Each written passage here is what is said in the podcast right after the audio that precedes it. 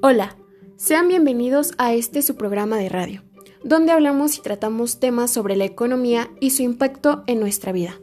Hoy hablaremos sobre el neoliberalismo. Este es un conjunto de ideas políticas y económicas capitalistas que defienden la no participación del Estado en la economía, fomentando la producción privada, haciendo a cada país más libre en su interacción con otras naciones por medio de la globalización y tratados internacionales. Para concientizar acerca del impacto que tiene el neoliberalismo en la vida diaria, contamos con la presencia de Kevin Castillo, quien responderá unas preguntas acerca del tema. Hola Kevin, eres bienvenido a este tu programa. Hola, muchas gracias. Tú como miembro de esta nación, ¿crees que la repartición de la riqueza en el país es equitativa? En mi opinión, creo que no, ya que muchas de las partes de la sociedad tienen un desequilibrio, o sea, hay ricos y pobres. ¿Piensas que esto sea culpa del Estado o de uno mismo?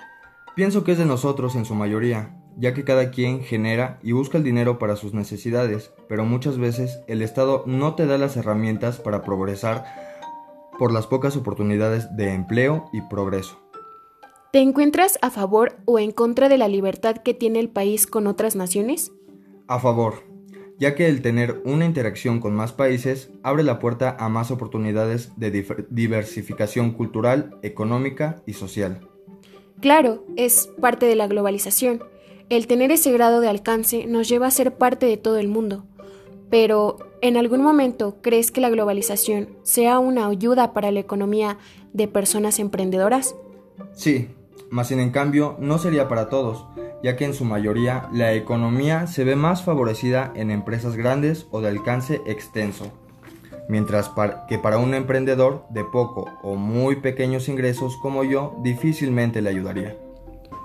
¿Consideras que el Estado benefactor, es decir, el modo en el que el gobierno otorga servicios para beneficio del pueblo, sea mejor o peor que la individualización o separación de la producción del capital del Estado, en este caso el neoliberalismo?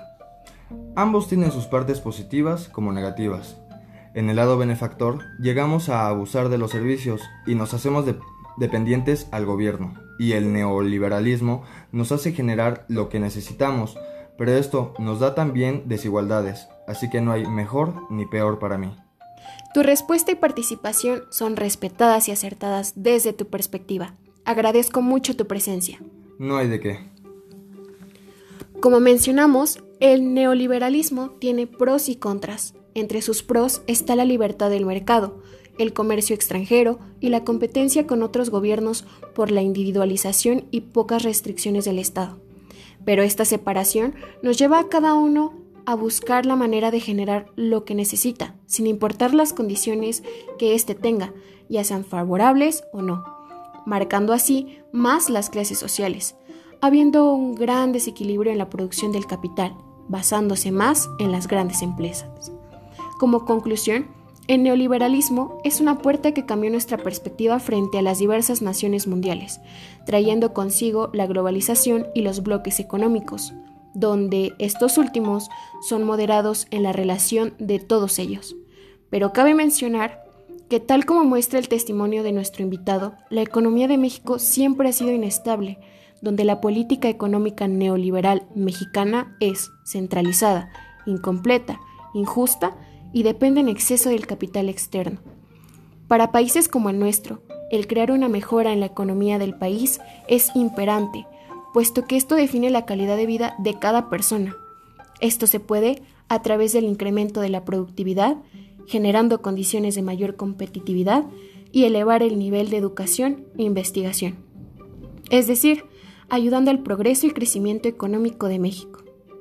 Y bien, este ha sido el programa de hoy acerca del neoliberalismo. Mi nombre es Rachel Hernández, su locutora a lo largo del programa, mismo que espero haya sido de su agrado.